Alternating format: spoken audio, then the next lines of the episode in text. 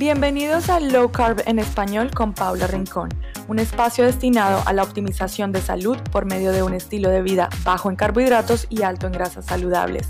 Sintonízate cada semana para escuchar a los mejores expertos en el campo de la alimentación cetogénica, biohacking y rendimiento.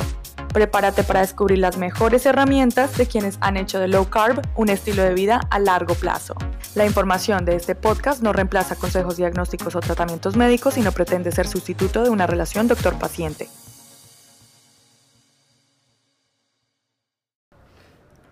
Después de un año de tener mi podcast dormido, hoy despierta y despierta no solamente con un tema muy interesante, sino también con una compañía demasiado especial para mí. Se puede decir que la más especial. Se trata de el doctor Mauricio Arango, que voy a dejar a él a que se presente, pero para mí es muy importante porque, como lo había dicho, ya llevábamos un año en silencio en este podcast y mm, no solamente iniciamos nuevamente este podcast ahora juntos, eh, sino que también iniciamos un desafío desde ayer. Ayer fue primero de noviembre de 2019. Inició nuestro reto Carnivember. Para muchos de los que no saben, seguramente este episodio les va a traer toda la información necesaria. Y para los que ya saben y están montados en el bus del el carnivorismo por noviembre o por el resto de su vida, eh, este episodio sí que les va a responder preguntas. Así que antes de cualquier cosa voy a permitirle a él, primero, a que les permita a ustedes deleitarse con su voz y segundo que se presente. Bueno, primero muchas gracias por presentarme de esa manera. Como decía Paula, también es la persona más importante mujer de mi vida, ya que es, lo podemos decir, claro, el amor, el amor de mi vida. Y tener el beneficio y el honor de estar en tu podcast después de un año en silencio, pausa, porque sé que tú eres una mujer que no le gusta las cosas a medias y que quiere siempre traer temas de calidad y también personas de calidad. Entonces para mí es un honor estar nuevamente eh, escuchando tu podcast y que yo sea esa primera persona después de un largo periodo de silencio. Absolutamente. Bueno, Mauro es médico de la Universidad CES de Medellín, muy, muy apasionado por el tema de la nutrición y tiene un enfoque bastante dirigido a la causa, no solamente a la sintomatología.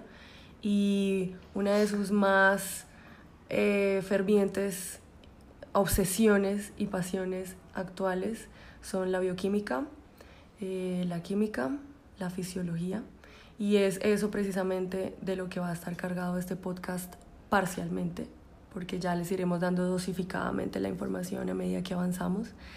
Y bueno, para empezar de una vez con el tema de hoy, ¿por qué no le decimos a las personas, Mauri, cuál es la razón por la cual decidimos hacer este desafío? Es un mes, para lo que, como lo hemos publicado, va a ser un mes, noviembre completo, 30 días en alimentación carnívora, a cualquier grado que lo quieran hacer, al extremo de completamente 100% basado en animales, o si quieren dejar eh, algunos días em, con algunas plantas por ahí, algunas especias, algunas frutas tipo limón encima de su eh, carne o encima de oso o en el agua que se toman, eh, té, café. Pero, pero ¿por qué una persona quisiera de repente contemplar este tema de, ser carnívoro por un tiempo determinado? Es una pregunta muy interesante, incluso debatible hoy, en un mundo lleno de, información. Sin embargo, en este mar de información hay muy poca profundidad del conocimiento. Y precisamente eh, es en el siglo XXI, inicios, no, finales del siglo XX, inicios del siglo XXI, donde se está hablando mucho acerca de la alimentación óptima para el ser humano.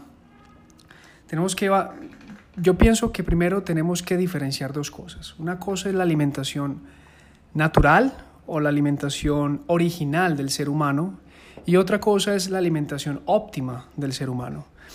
La alimentación carnívora podría ser parte de la alimentación óptima del ser humano porque pertenece a unas herramientas que tiene la alimentación original o la dieta original, que incluso nosotros nos gusta mucho más llamarla de esa manera y no ponerle nombres y apellidos eh, para que las personas crean que es una moda.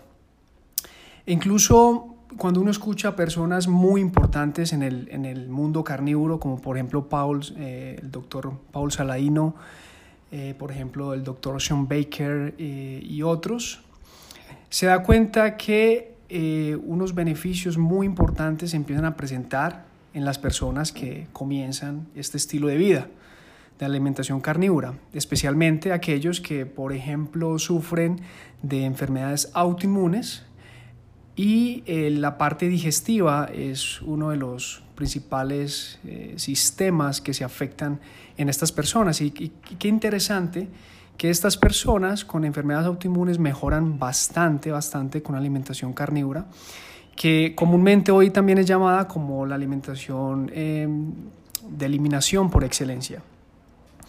Sin embargo, lo que tenemos que entender también es cuál es la dieta original del humano.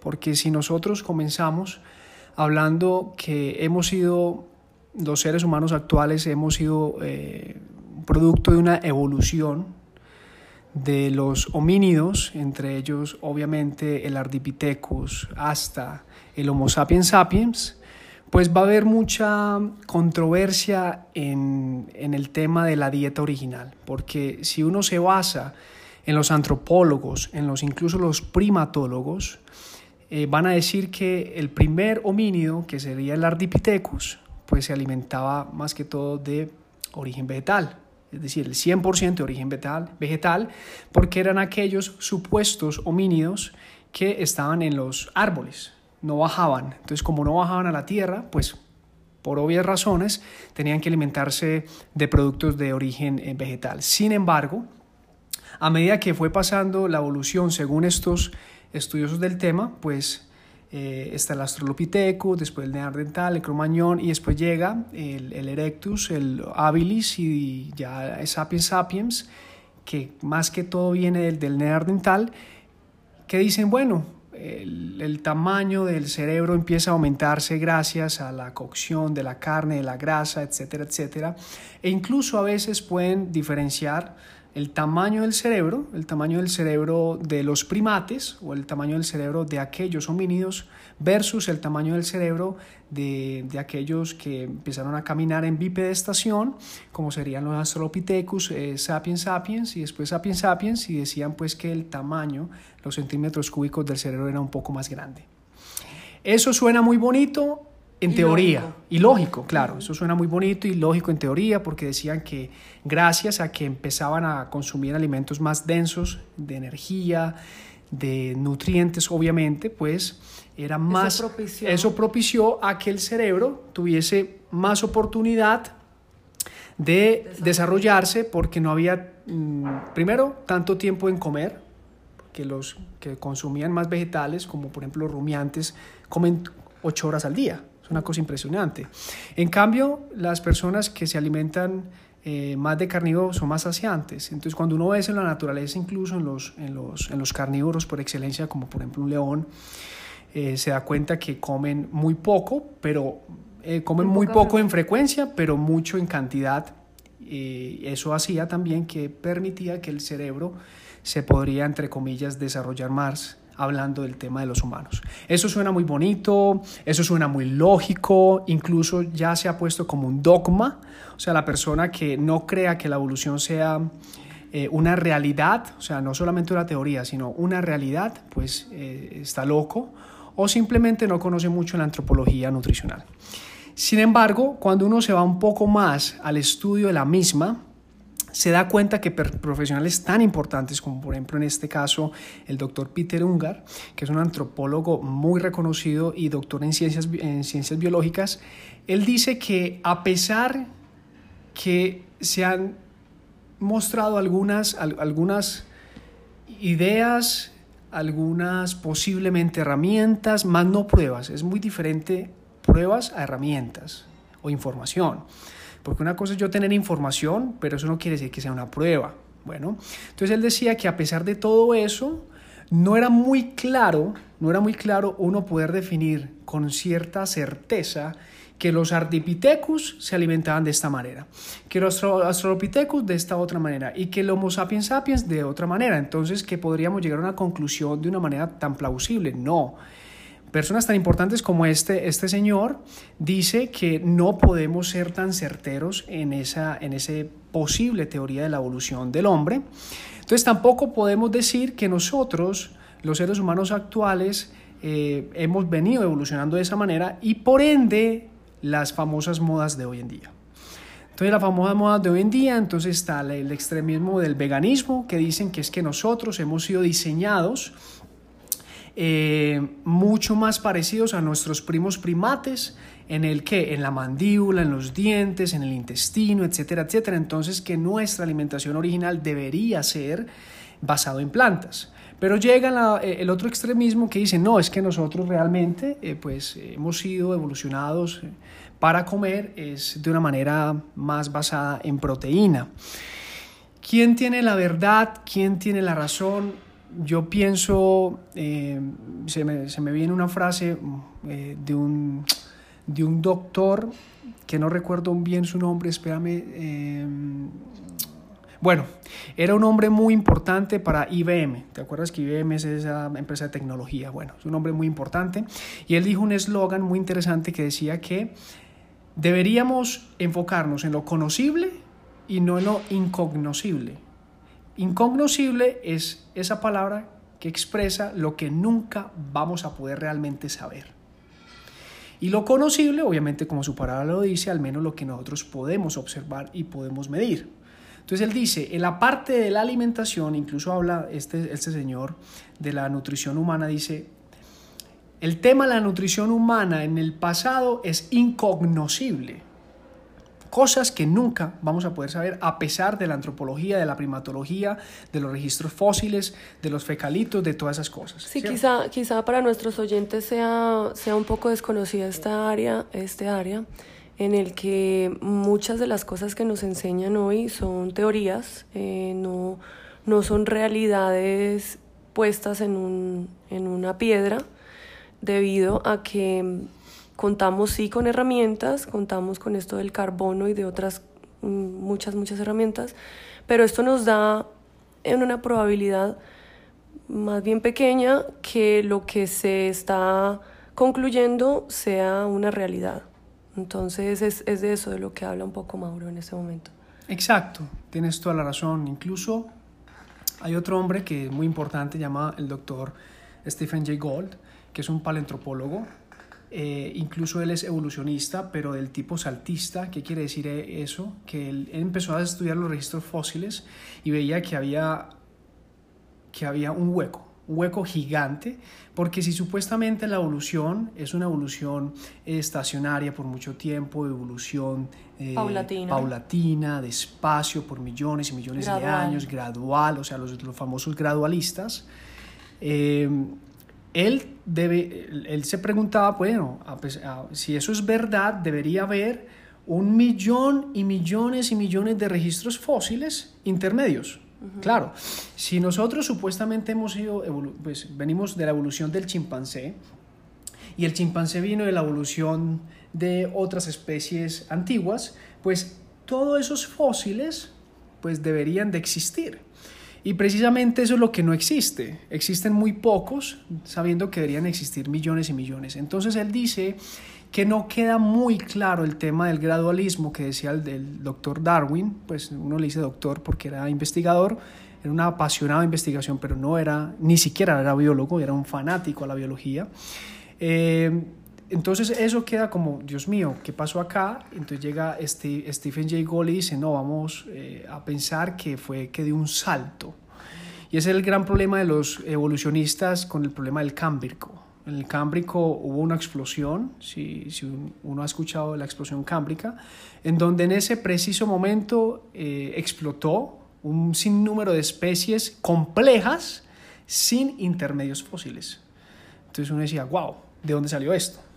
Incluso... tan espontáneo sí, cómo, cómo fue tan... Este surgimiento de vidas de especies complejas. Complejas, ¿no? O sea, no estamos hablando de una meba, no, estamos hablando de una cosa compleja. Estamos hablando incluso de murciélagos, que los expertos en los murciélagos que no recuerdo cómo se llama esa profesión en sí.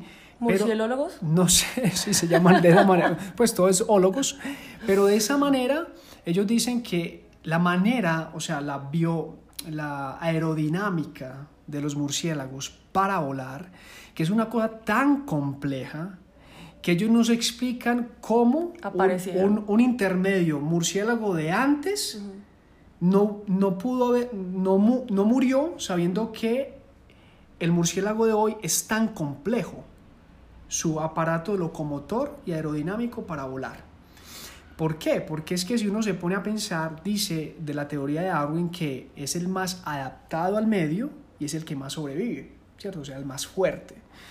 Si el intermedio fósil tiene algo que no funciona muy bien, debería por lógica morir. Entonces la pregunta que, que, esas personas se hacen es cómo pudieron llegar a esta complejidad por ejemplo, el murciélago. Y ni hablar del ser humano, ni hablar del ser humano, como lo, llamado de la complejidad irreductible del doctor Michael Behe, que miró en la bacteria el, flagelo bacteriano y necesita más o menos unos 40 piezas eh, de una sola vez, o sea, 40 piezas de una sola vez puestas de la manera sincronizada con la energía necesaria para poder que la bacteria se mueva. Mm. O sea que no, no, puede haber surgido que de las 40 piezas, antes eran 39, 38, 37, no, porque necesita todo el complejo inmediato para que se pueda mover. Entonces, todo este, esta idea, todas estas teorías, para mí son hipótesis todavía, mm, es muy, muy poco plausible y certero decir que nosotros realmente los humanos deberíamos alimentarnos como los herbívoros antes, pero ya con los carnívoros, etcétera, etcétera. ¿Yo qué pienso? Eso es algo ya más personal, eh, por lo que he investigado. Es que nosotros obviamente hemos sido diseñados de una manera única, irrepetible, con un sistema genético, un sistema bioquímico, un sistema fisiológico de una sola manera. Y que si nosotros vamos en contra de esa manera, pues obviamente vamos a encontrar lo antinatural, lo que nosotros llamamos en contra de la dieta original y por ende las enfermedades. Entonces, si nosotros empezamos a investigar un poco los, los centenarios, personas que han vivido por mucho tiempo, pero recuerden una cosa, centenario y longevidad no es sinónimo de salud y me voy a explicar, porque la gente va a quedar como, bueno, una cosa es que yo pueda vivir 100 años de, diferentes maneras. Yo puedo llegar a los 100 años conectados a una máquina. Listo. Obviamente todos estamos de acuerdo que eso no es salud. Pero también puedo llegar a 100 años eh, no conectado a una máquina, pero con una sarcopenia. Que eso tampoco es salud. Pero la persona no está conectada a una máquina y se ve entre comillas bien. Bueno, y, hay y otras personas pueden llegar a 100 años sin sarcopenia y con, por ejemplo, una vida mitocondrial o una salud mitocondrial envidiable. Para mí eso es salud.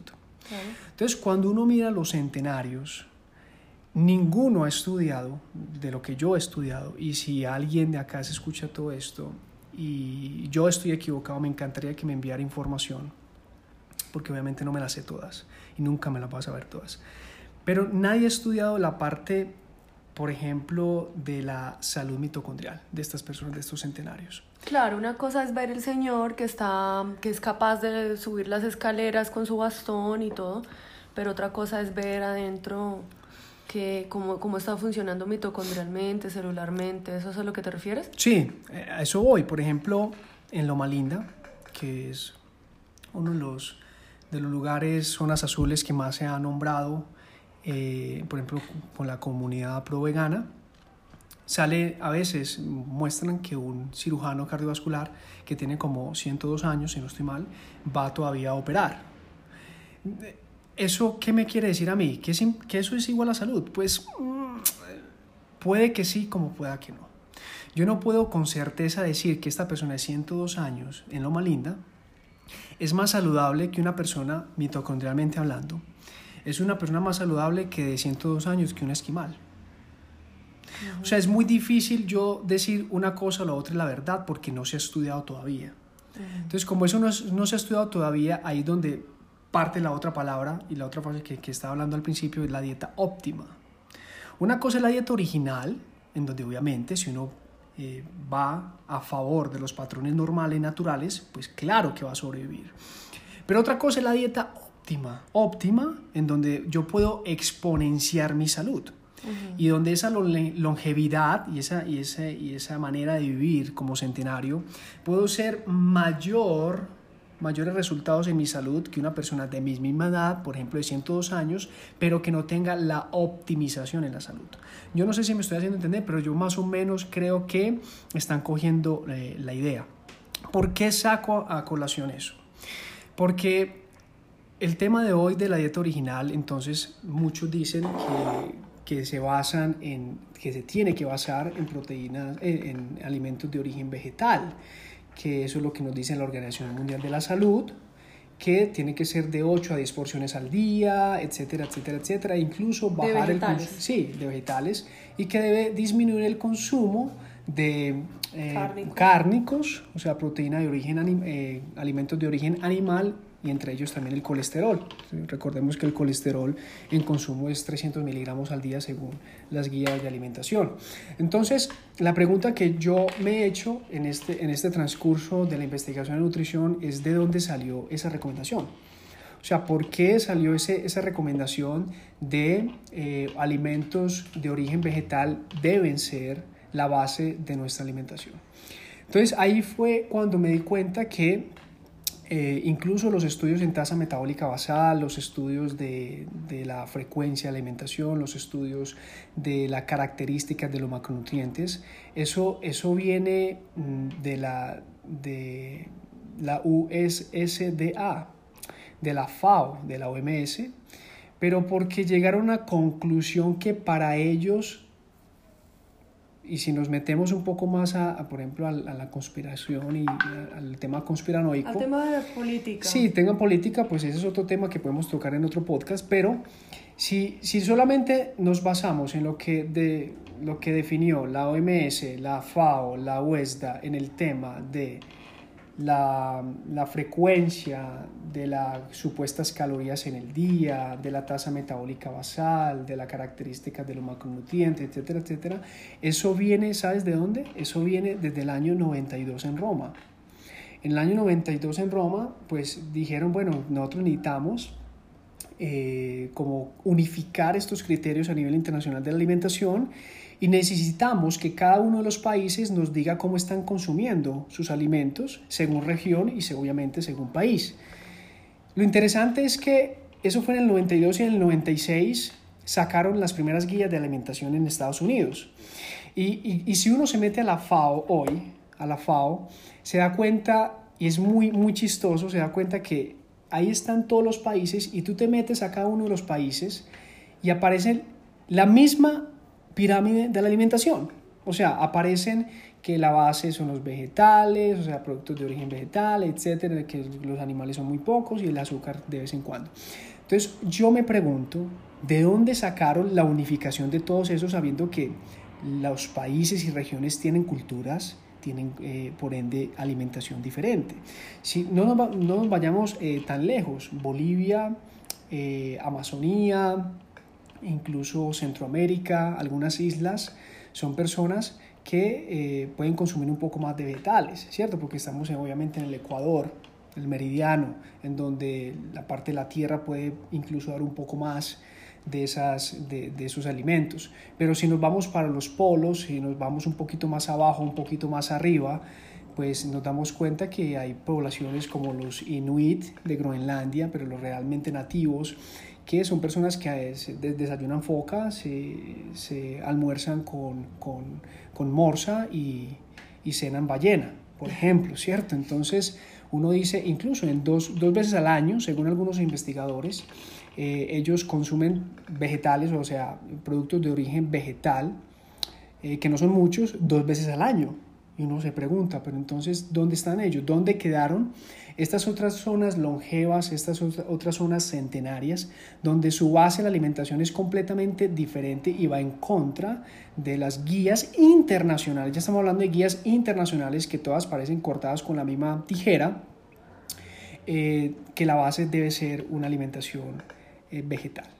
Entonces todo eso nos lleva a, me lleva a mí y nos lleva a nosotros que trabajamos y, investigamos juntos a preguntarnos muchas cosas, a preguntarnos muchas cosas, incluso estudiando un poquito eh, los lugares centenarios, porque solamente hablan de las zonas azules. O sea, solamente hablan de las cinco zonas azules y eso lo ponen en libros como Dad Budner, todas esas cosas, listo. Bueno, pero no se dan cuenta que hay muchísimas zonas centenarias. Por ejemplo, en el mismo Estados Unidos, que, me, asusté incluso, o sea, me sorprendí saber que en Dakota del Norte había, en el mismo Estados Unidos había una zona longeva. ¡Wow! Y no es una zona azul. Y créeme que no consumen 8 eh, a 10 mm, porciones. en el día de vegetales y de frutas y todas estas cosas. Y es una zona longeva.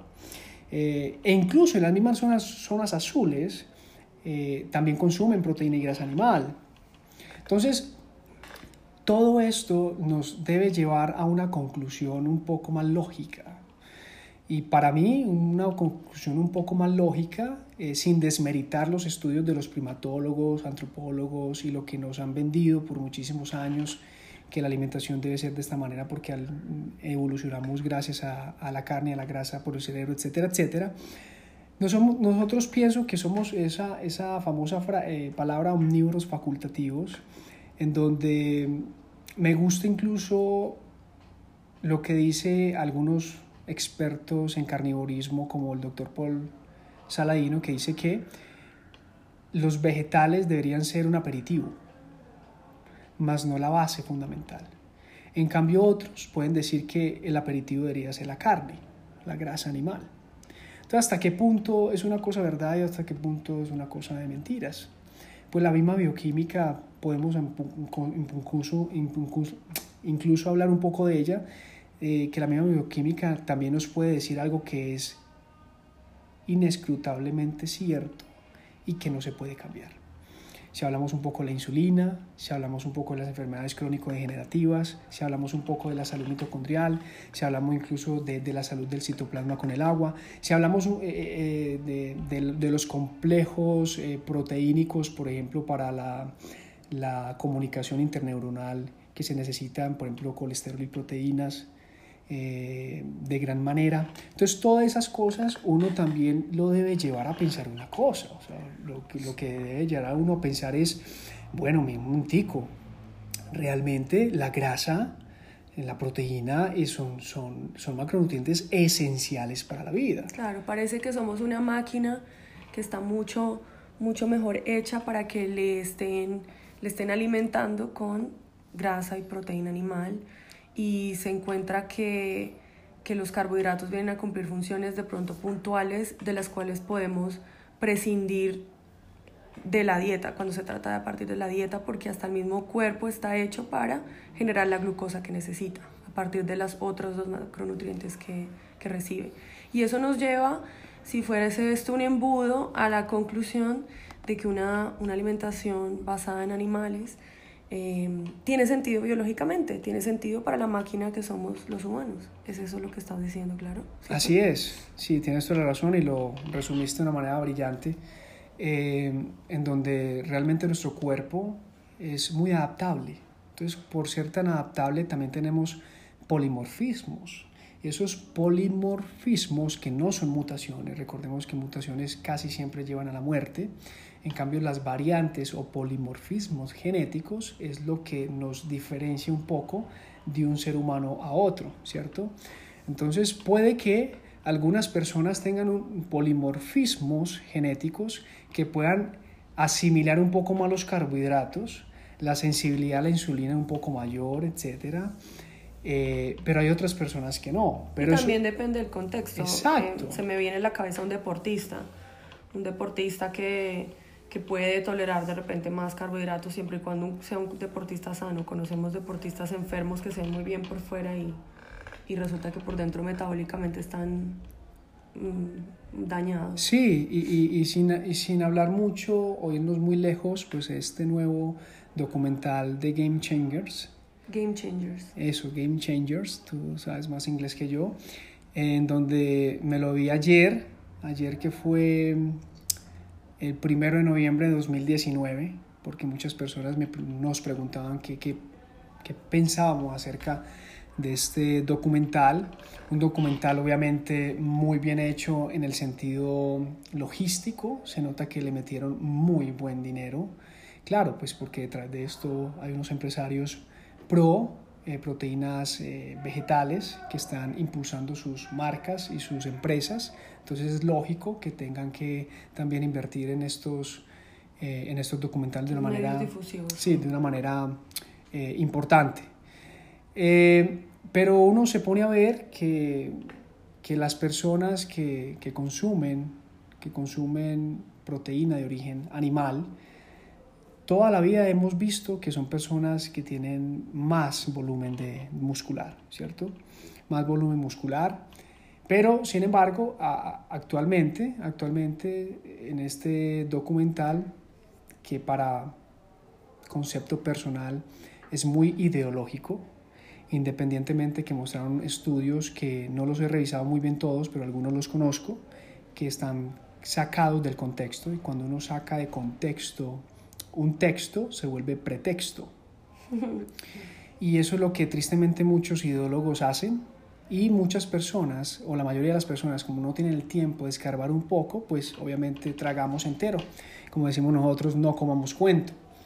Eh, por ejemplo, por ejemplo, el tema de una cosa muy sencilla en este documental, que es cuando hacen las pruebas sanguíneas del, plas, del suero, y que ponen a tres personas o tres deportistas a comer de una manera, o sea, obviamente basado en plantas y de otra manera basado en proteína animal. Y después muestran eh, turbio el suero de los que comen proteína animal. Entonces dice este, este médico que, bueno, si ustedes tienen esto, imagínense toda su vida y esto va a hacer que se inflame el endotelio de sus arterias y para que produzca más eh, riesgo cardiovascular. Eso eso, eso es demasiado conveniente, demasiado conveniente. Entonces yo puedo hacer lo mismo y decirle a una persona, ayúdame por más o menos tres días, en donde sé que la lipólisis es alta, y sé que si la lipólisis es alta va a tener un poco más de ácidos grasos en la sangre, kilomicrones y demás, y le hago lo mismo.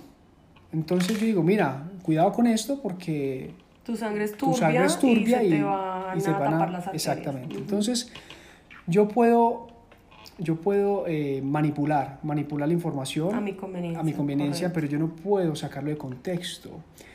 Eh, la endoteliología hoy en día es muy clara en donde dice que hay tres fases para uno realmente producir un daño endotelial.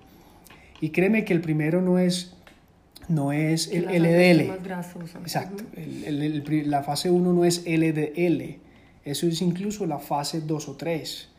La fase 1 es, es procesos inmunológicos activos y proinflamatorios, prooxidantes y proglicados.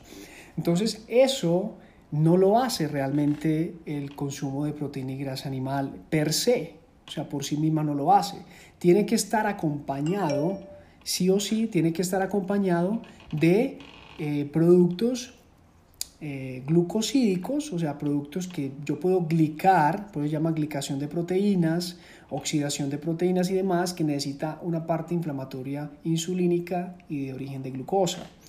Entonces, si yo saco eso de contexto y solamente muestro una parte de todo el mapa, pues créeme que me va a perder. Y le voy a echar la culpa a, por ejemplo, un bombero que lo encontraron muerto en un incendio y creen que fue el bombero que produjo el incendio. Y resulta que el bombero fue a apagar el incendio. Entonces eso es lo que pasa mucho en el tema cardiovascular también. Entonces, claro, sacan la placa y ven colesterol. Incluso lo interesante es que en la placa lo que menos hay es colesterol. Pero claro, ven colesterol, no ven los otros polimorfonucleares, no ven otros, otros patrones de inflamación, no, solamente se, se, se enfocan en el colesterol LDL, pero no, se, no, no saben que una de las funciones del mal llamado colesterol LDL porque es una lipoproteína LL, LDL. Una de, sus funciones es antiinflamatoria. O sea, una de las funciones es, es, es hacer lo que hacen los bomberos, es ir a ayudar a apagar. Pero claro, como no pudo porque fue tanta inflamación y el bombero lo mismo, no pudo porque había tanto, tantas llamas que murió en el acto. Entonces todas esas cosas, si yo las saco del contexto, volvemos a lo mismo. Entonces, mencionando todo esto, nosotros por eso hemos, eh, nos hemos inmiscuido un poco más en la alimentación eh, carnívora y decidimos que sea noviembre, Carnivember, porque muchas personas, especialmente las latinas y especialmente las antioqueñas, o sea, nosotros, los paisas de pura cepa, de pura arepa, que hemos sido levantados con papa, arroz, yuca, frijoles, mazamorra, eh, los que comimos, por ejemplo, el migado, el migado era agua de panela con un montón de parva, que eso sabía delicioso, bueno, todo eso. Parva son cosas eh, horneadas como panecillos. Eso, delicioso, una cosa deliciosa. Y cuando tú la combinabas con agua de panela, por favor. Y para los que no saben, la panela es un producto de la caña de azúcar también, pero tiene molazas, entonces es un poco más carameloso y se vende como un, como un bloque, un bloque de azúcar, literalmente azúcar y fructosa. Exacto. Y eso cuando pasa por tu lengua y se conecta con tu cerebro, eso es una cosa impresionantemente deliciosa y adictiva. Entonces, claro, por eso nosotros lo quisimos hacer en noviembre, que quisimos llamarlo Carnivember, y no solamente noviembre, ojalá que se, que se expanda a diciembre, para que las personas empecemos a tener un poco más de conciencia. Un poco más de conciencia de este término que utilizamos mucho de no es para tanto. Abro comillas, no es para tanto, cierro comillas. Y nosotros hemos tenido nuestra práctica médica y lo escuchamos mucho también con nuestros compañeros y amigos y familiares. No es para tanto, es una vez al año, es noviembre, es diciembre, ya me cuidé todo el año. Eh, yo, yo, yo personalmente no voy con esa filosofía porque lo que hemos dicho muchas veces, incluso en redes, es como yo decirle a un marihuanero, eh, solamente una persona con adicción a la marihuana, una, eh, mira, ya que todo el año estuviste muy bien, pues no te preocupes, puedes eh, descansar noviembre y diciembre. o sea, dos veces al año. Se avecinan las fiestas decembrinas, hay un montón de festividades, de visitas Aquí se celebra mucho el tema de la novena, entonces se va a las casas de los demás. Y el host, el anfitrión, va a generalmente siempre tener un, un, un, un treat que es dulce, un flan, unos panes, algo para los niños. Los buñuelos. Algo porque la familia viene con sus niños, entonces tienen que darle algo también para que se entretengan y, y canten y bailen y todo. Y claro, los niños súper hiperactivos porque después de esa carga de azúcar, como no. Entonces básicamente decidimos que noviembre sería un buen abreboca a estas fiestas decembrinas. Eh, antes, antes de, de como de la parte en la que igual podemos perder un poco más la atención o podemos más bien mm, tener la desventaja de la distracción de las fiestas decembrinas para, la, para nuestra audiencia. Entonces noviembre fue como el mes anterior a esto, a que la gente se vaya de vacaciones y todo, y poder sembrar esa semillita de conciencia. Yo creo que la conciencia viene en dos facetas en este, con este desafío. Uno viene a ser pues la conciencia concreta que viene de la mente, de la decisión, del conocimiento. Yo le hablo mucho a nuestros clientes de, de ser empoderado por el conocimiento y que cuando tú sabes lo que está ocurriendo en tu cuerpo y tú sabes las consecuencias de una u otra acción, entonces ya empiezas a tomar mucho más control de las decisiones que tomas a favor o en tu contra. Y si las tomas en tu contra, conoces muy bien las consecuencias y, y vas a ser muy, vuelve la palabra, consciente de ellas. Te vas a responsabilizar. Y la otra faceta de la que hablo viene más a la parte química. Cuando tú te desintoxicas, cuando tú eh, prescindes de estos alimentos que están enviando la información a tu cuerpo. Recordemos que cada bocado de alimento es un mensaje, es un mensaje con un montón de información que recibimos de manera química y cuando simplemente prescindimos de estos mensajes pro adicción, entonces ya somos más capaces de quitarnos ese velo y de poder tomar esa decisión de la primera faceta con mucha más claridad e incluso es mucho más fácil. Entonces básicamente ese era el propósito de, de noviembre.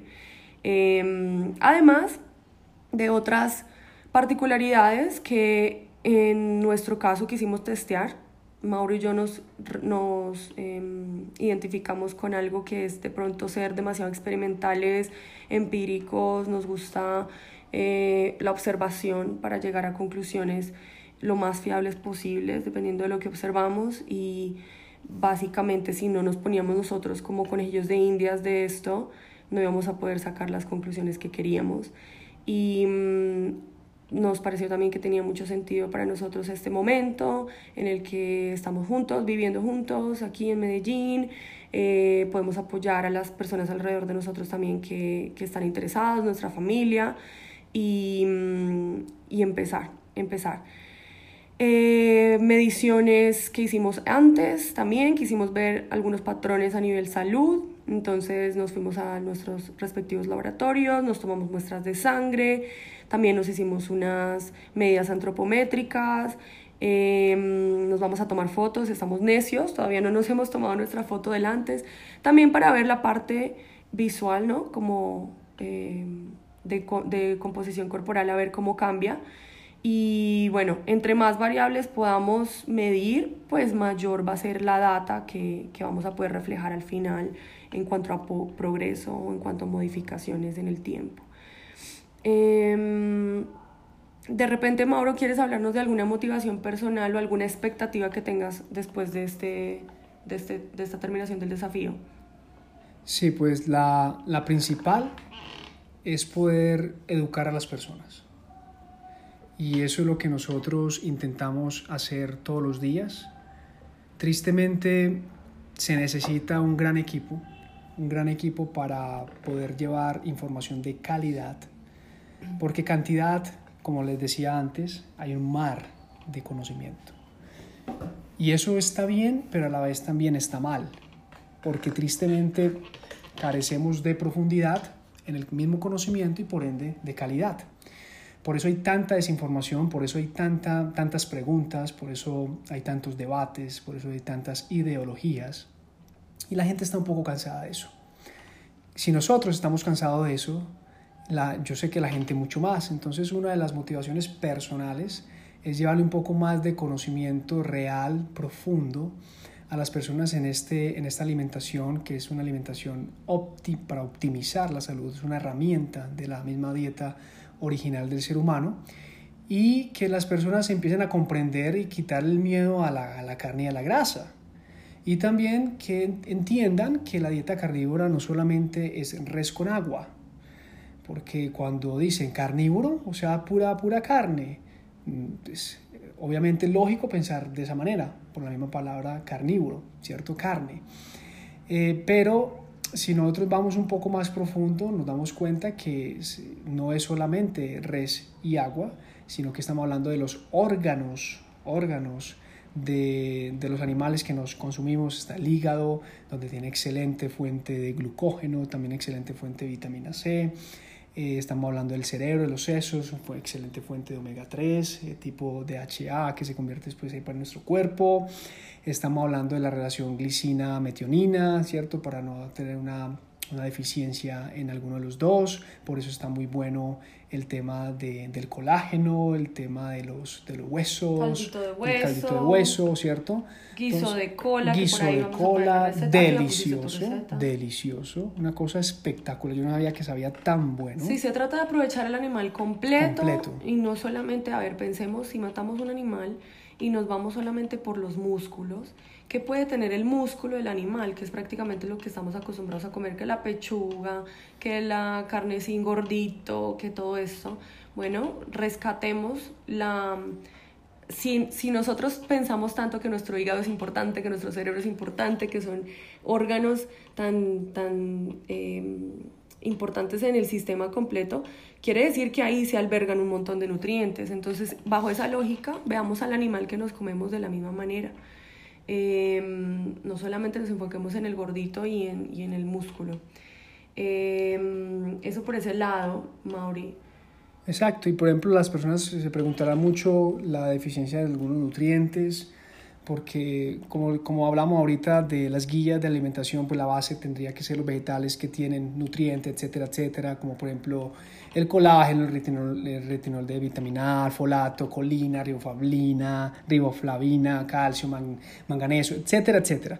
Pero la gente no, no, no ha caído en la cuenta porque obviamente tampoco se les ha, se les ha enseñado, incluso me me sumo a eso, no nos han enseñado que, por ejemplo, el tejido conectivo de, los animales tiene glicina, que, por ejemplo, los órganos también tienen colágeno, que, por ejemplo, los órganos como el hígado, que decíamos ahorita, no solamente tiene el glucógeno y la vitamina C, sino que también tiene, por ejemplo, el retinol de vitamina A, folato, colina, riboflavina, que, por ejemplo, los huesos también tienen calcio, manganeso, boro. Entonces, es importante, sobre todo, y vamos a dedicar un episodio a esto eh, prontamente, espero pero es importante saber que muchos de los, de los nutrientes que encontramos en las plantas, por ejemplo, no sé si estoy, no sé si está, está bien, pero en, la, la, vitamina A que se encuentra en la zanahoria, ¿verdad? Es como el betacaroteno, ¿sí? No, sí es el betacaroteno. Beta, betacaroteno. No es la manera más eh, fácilmente disponible para el cuerpo humano. Entonces, me gusta mucho y voy a, aquí a tomarme prestada la analogía que hace el doctor Paul Saladino, que es como trabajar con un Mac versus un, un Microsoft. Eh, son dos sistemas operativos diferentes. Entonces, si tú estás en un Mac, el humano viene haciendo el Mac, porque obviamente los Macs son mejores, ¿verdad? Y las plantas están en sistema operativo Microsoft. Bueno, tú le vas a poner un programa que es un betacaroteno. Eh, en ese sistema operativo no lo va a leer también, se va a tomar un tiempo para procesarlo. Muy diferente que si le pones la, el retinol, que ya está hecho, si estoy bien con lo de la vitamina A, esa sería, que viene en el hígado. Entonces ya cuando empezamos a pensar en esto y en cómo se viene no solamente mirar en el laboratorio qué es lo que tiene, cuáles son los componentes de lo que me voy a comer, sino cómo los voy a asimilar qué tan fácil me queda abrir este paquetico que me llegó y de verdad utilizarlo versus eh, algo que ya está abierto, predigerido casi para mí y me lo puedo consumir y, salir corriendo con un montón de energía porque ahora tengo estos nuevos nutrientes. Yo lo veo así y esa es una de mis más grandes motivaciones con esta, con esta alimentación carnívora, de, de ver cómo se siente mi cuerpo, de poderlo también en las personas que nos han llegado, muchas personas que ya lo habían intentado antes, que quieren como, como tener un diálogo y quería tener un diálogo más de tú a tú con ese tipo de personas y a la hora de ver las posibilidades de que alguien nuevo entre, porque también nos ocurre mucho que a diario nos llegan personas queriendo trabajar con nosotros en la reeducación de hábitos de alimentación y nos tocan el tema del, del, del carnivorismo es nada mejor que uno poder hablar desde también la experiencia propia y no solamente de algo que se ha leído em, frente a esto que se va viviendo en el día a día. Es por eso también que en la guía que pusimos en, en, la, en el email que les va a llegar a todos los que se inscriban, una guía en Google Doc, ahí pusimos esta parte de un diario, un diario donde tú estás reflejando lo que vas sintiendo día a día también se anticipa, por los que ya lo llevan haciendo un, buen tiempo, que de repente hay cierto periodo de ajuste. Hay un ajuste en el que pueda no ser muy favorable lo que se sienta, pueda no sentirse la energía al tope, puede haber eh, una baja en, la, en el desempeño para los que vamos al gimnasio, que sintamos menos fuerza, pero bueno, es el cuerpo adaptándose a, este nuevo, a esta nueva fuente de energía y vaya vaya uno a saber qué otras cosas están ocurriendo porque esto es un área bastante inexplorada hasta ahora. Y de eso se trata. Para mí también era la autoexperimentación y algo que seguramente algunas de las personas que escuchen se van con lo que se van a identificar será con algo que me tenía incómoda ya por un buen tiempo y se lo había comentado a Mauro en estos días desde que iniciamos yo creo que a partir del 20 de octubre, o sea, unos 10 días antes de iniciar el reto, empezamos a bajarle bastante a los vegetales, porque nuestra única fuente de carbohidratos siempre han sido los vegetales tipo, tipo vegetales verdes. Em, verduras. ajá, verduras y, algunos tubérculos. Algunos, algunos muy, muy rara vez un, un, un plátano. Una papa, un plátano, exacto. Definitivamente el aguacate, era una cosa que por lo menos uno, un día sí, un día no. El cacao oscuro y lo que nos pusieran en, el sazón de las cosas. Entonces, ajo, cebolla, a pesar de que yo hace mucho tiempo em, limito esos dos, mi intestino no es que se agrade mucho cada vez que le llegan estos dos inputs. Pero en particular, en particular para mí, la parte de la dependencia de lo dulce después de comer algo salado era muy fuerte. Y creo que es algo de lo que estoy totalmente, eh, actualmente recuperándome. Y utilizo esa palabra recuperándome porque es algo que me hace muy incómoda. Es algo que con lo que no, no, me, no me siento orgullosa. En mi caso, ya hace mucho tiempo dejé el azúcar, en mi caso era la stevia, entonces yo soy de las que anda, tiene siempre en su alacena tres botellas de stevia líquida que traje de Estados Unidos y cada vez que se acababa una entonces compraba otra porque tienen que haber ahí, porque nunca falta el día que quiera mi treat eh, cetogénico y de repente un día hago un mug cake, un pancake, bueno, eso hace rato se fue, pero el, esa, esa, sensación o ese pensamiento en la mente de que después de terminar de comer voy a echarle una gota de stevia, ya no a los pancakes o ya no al monkey que voy a hacer porque no lo estoy haciendo, pero sí de repente al agua con limón y le voy a echar unas gotas de, de stevia. O voy a tomarme un café, no, bueno, con el café no me ocurría, pero en general con algo de bebida, un té, entonces le echaba la stevia. Y también pensar en, en, el, en, el, pedazo de chocolate oscuro. Nosotros comemos chocolate solamente por encima del 70-75% de cacao. Muy buenos chocolates, excelentes, pero el problema era para mí que me abría una barra y no me la podía acabar. Y si habían dos, entonces se iban las dos. Y si veo a Mauro abriendo otra para él solo, entonces le quito su pedazo. Sí, no, no, no por favor. Y está muy bien, quizá algunos de ustedes no se identifiquen con esto y digan, wow, qué exageración, yo soy de los que voy me como un cuadrito, un cuadrito y termino y ya. Pero para mí no, no es así. Yo, yo me sentía que perdía el control, sentía que perdía el control enfrente del chocolate y en estos días, y ojalá alguno de ustedes, si se siente en la misma, en el mismo, como en la misma experiencia mía, Em, no se sientan aislados y, aprendan a afrontar esto de la manera como tal vez yo le he afrontado. Desde que abandoné todos estos fuentes de carbohidratos y de, para mí, dulcecitos ricos, eh, low carb, se me ha venido a la mente el sabor y de repente si veo algún chocolate salivo y todo eso, pero he notado que día a día la sensación es más débil, es más débil y, mm, y el hecho de ya no tener como, como esa dependencia al final de la comida, de eso, porque sé que ya no existe y que estoy metida en algo en lo que me estoy, de pues, no, no, sé cómo diría, como quitando esa adicción, eh, es muy reconfortante, se siente bien, se siente bien, siento que nuevamente estoy tomando el control, para mí eso es importante. Para mí eso es bastante importante porque yo quiero ser la que la que anda en el carro manejándolo y no el carro manejándome y llevándome donde él quiere ir. Em, nuevamente, para quienes sea fácil tener esta, esta, este control sobre el pedacito de, del dulcecito después de la comida, súper, súper los aplaudo. En mi caso no es así, en mi caso el chocolate es mi gran debilidad. Em, he encontrado increíblemente que el café a pesar de que lo amo y he tomado todos los días café, muy buen café toda la vida, lo puedo dejar sin ningún problema. No es mi fuente de, de, obsesión, pero el chocolate sí lo es.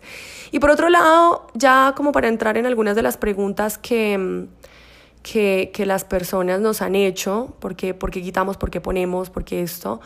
Eh, las yemas de huevo, yo estoy solamente comiendo la parte de la yema del huevo y no la clara y en el caso mío se debe a... Mauro, ¿tú les quieres explicar? Exactamente cuáles. ¿Por qué estoy quitando la clara de los huevos? Pues porque tiene un, pues, un grado de carbohidrato. Bueno, y un grado autoinmune también. Exacto, y un grado autoinmune donde se ha visto, se ha visto, pero no podemos ser tan, tan certeros en eso, que personas con eh, patologías autoinmunes, especialmente tiroides, cuando consumen clara de huevo y lácteos, por ejemplo, café incluso, o algunos, eh, algunas verduras, como, como les digo, no podemos ser tan certeros en eso, se ha visto que puede alterar un poco el patrón metabólico de esa persona en la parte hormonal. Entonces por eso tú le estás quitando como esos posibles triggers al sistema inmunológico, que sería entonces la clara de huevo, que el café se disminuye un poco, ¿cierto? Y obviamente quitándole absolutamente todo lo que tenga que ver con verdura, hoja verde. Bueno, las solanáceas, ¿no? Entonces, eh, para los que están familiarizados también con los protocolos autoinmunes, eh, paleoautoinmune, Em, los más extremos retiran la clara de los huevos. Y como esa era la única dentro de lo que se retira, que era de carne, pues que era carnívoro o de origen animal, esa fue la, el componente alimenticio que yo decidí retirar por em, un tema que estoy tratando de mejorar, que es a nivel de mi tiroides. Entonces, eso es algo que también espero reportar con los menores sesgos posibles. Vamos a, vamos a ver cómo se comporta, vamos a ver si en algo tuvo que ver. Obviamente va a ser muy difícil atribuir si hay una mejora a lo largo del tiempo en mi tiroides, por ejemplo. Entonces sí, va a ser muy difícil atribuirlo a la alimentación carnívora y al retirar todo lo que no era animal o si a, a las yemas, perdón, a las claras de huevo que retiré. Es muy difícil, va a ser muy difícil, pero en mi caso preferí irme de lleno, de lleno sin incluso sin las claras. Em, eso para nosotras las, las hipotiroideas eh, autoinmunes.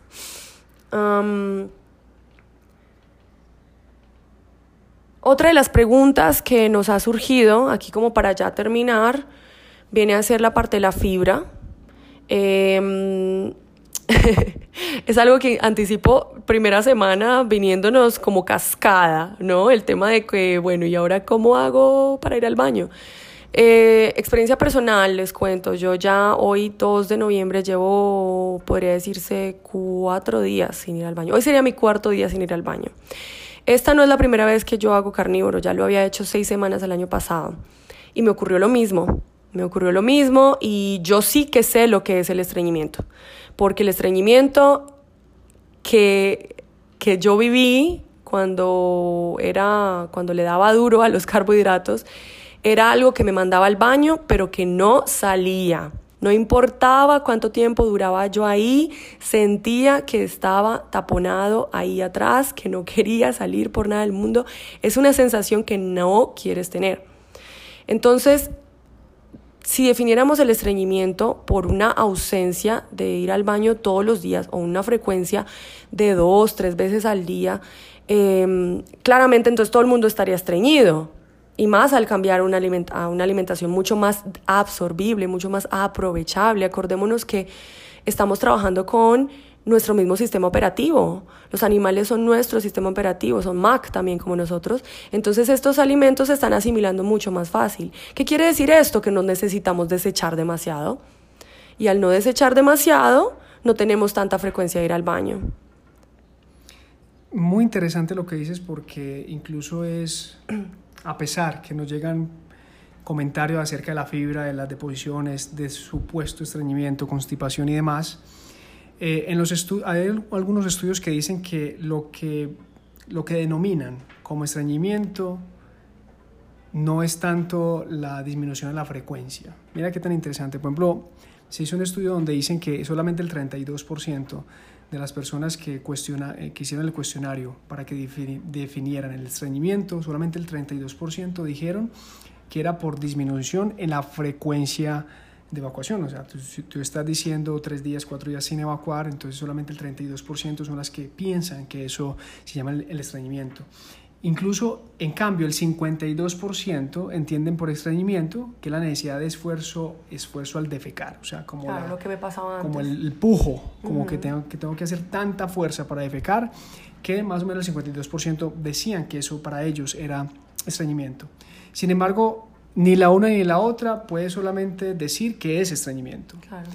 Eh, incluso la, los comités de médicos de gastroenterología han llegado a la conclusión que eh, la frecuencia de defecación a la semana debería ser mínimo tres. No como las personas que nos dicen hoy que tienen que dar del cuerpo tres veces al día.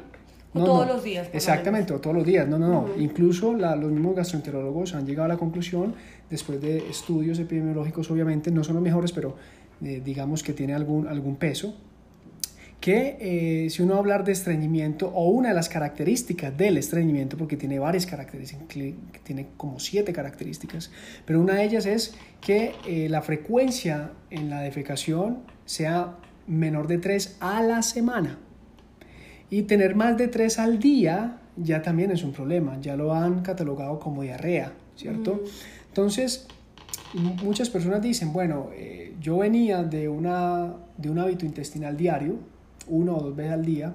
Y ya cuando empecé la alimentación o muy baja en carbohidratos, llamada comúnmente cetogénica, o una alimentación carnívora que es cero carbohidratos, si vamos a hablar de carnívoro estricto, eh, obviamente ya no estoy haciendo ni una ni dos al día, hay personas que siguen haciendo una, ¿cierto? Y hay otras personas que empiezan a incluso en dos días no dar del cuerpo. Pero cuando dan del cuerpo son personas que dan normal, eh, pueden tener un poco más de pujo, pero no es una exageración al pujo. Eh, obviamente los, las S son más duras, el color es diferente, pero la persona no tiene distensión abdominal, no tiene gases, no tiene flatulencia, no tiene meteorismo, no tiene reflujo, no, mejor dicho, no está maluco, como decimos eh, a veces cuando interrogamos a los pacientes, porque una cosa es que la persona me diga que no está dando el cuerpo frecuentemente, pero se siente bien y que cuando da el cuerpo está bien, a otra persona que me diga, no estoy dando el cuerpo, pero me siento demasiado mal, ¿cierto? Incluso eso también se refleja en la parte metabólica del paciente, entre ellas la piel. Entonces una persona con acné, con, con, eh, con una patología autoinmune, etcétera, de que empeore, obviamente ahí está pasando otra cosa. Entonces eso es muy importante que la persona se dé cuenta que a qué llama estreñimiento, a qué llama constipación supuestamente la fibra es necesaria. No, no, no, no, no, eso nos han vendido. Incluso eh, un estudio que se fue en el 2012, algo muy interesante, que en ese estudio del 2012 eh, compararon a tres poblaciones. En esas tres poblaciones, eh, la mayoría eran mujeres, que me llamó mucho la atención porque la mayoría de las personas que sufren del colon, de constipación y eso, eso, son, son mujeres, ¿cierto? Y en, en ese estudio se dieron cuenta que las personas, se llama el estudio Functional Bowel Disease and Functional Abdominal Pain de gastroenterología. Eh, en, el, en, el, Journal Gastroenterología. Exacto, entonces, entonces lo interesante fue que estas personas llegaron a la conclusión que los que eliminaban completamente, completamente la fibra de su alimentación mejoraban el hábito intestinal. Y no solamente el hábito intestinal en frecuencia, sino también en sintomatología. Porque recordemos que la mayoría de las consultas es por sintomatología y no tanto por frecuencia. Las personas que eliminaban no, no, no, todo, no toda la fibra, sino casi toda la fibra también mejoraron. Y las personas que no eliminaron su fibra, no mejoraron. Entonces ese tema de que la fibra es importante para el cuerpo, para la microbiota intestinal, es algo que lo tenemos que coger con, eh, pinzas. con pinzas. Claro, puede salir otra persona que dice, no, es que es importante para la microbiota, por los probióticos, por los prebióticos, por los ácidos grasos de cadena corta, por la fermentación, etcétera, etcétera. Y si uno se va a poner a investigar famosos como los Sonnenberg, eh, van a decir eso. Sin embargo, recordemos que la mayoría de los estudios, primero son epidemiológicos y segundo son en animales. Entonces, no podemos extrapolar de una manera inmediata eso a los estudios incluso en humanos, porque no son estudios randomizados clínicos y controlados. Entonces, ese tema muy importante que entienda la gente que cuando empieza a una alimentación mm, eh, muy baja en carbohidratos o sin carbohidratos, pues claro que va a cambiar su hábito intestinal porque lo que le está matiendo a su cuerpo es completamente eh, pues, diferente en la frecuencia. Claro, entonces podemos decir que eh, este, esto que le puede estar pasando a algunas personas, que es lo mismo que a mí, que no hemos ido al baño, siempre y cuando no haya una sintomatología, Yo les puedo decir, yo no tengo ni el estómago inflado, ni necesito, o sea, no tengo ganas de ir, no me siento incómoda, no me siento embuchada, llena, nada de eso. Es sencillamente no, no ha sido el momento en el que mi cuerpo haya acumulado lo suficiente para para deshacerse y evacuar. Es, es, así, ¿verdad? Así es. Perfecto. Entonces, esto quizá le haya dado un poco de tranquilidad a algunos de ustedes que ya nos han preguntado esto. Permítanle un tiempo suficiente al cuerpo ajustarse. Cada uno de los cambios que hagan, el cuerpo como es adaptable, tiene que también pasar un tiempo para hacer como, como llegar al, a la par, ¿no? Llegar a la par de donde están habiendo esos cambios. Perdón, me equivoqué en el estudio el nombre. El estudio se llama Stopping or Reducing Dietary... Mejor dicho, léelo tú, por favor. ¿Dónde está? Este. Ok. Se llama Stopping or Reducing Dietary Fiber Intake Reduces Constipation and its Associated Symptoms de este señor Koksun. Koksun. En el Journal de World, World Journal Gastroenterology en, en 2012. Entonces, para quienes quieren leerlo, igual em, lo pueden buscar, igual podemos ponerlo por ahí en, las, en las notas.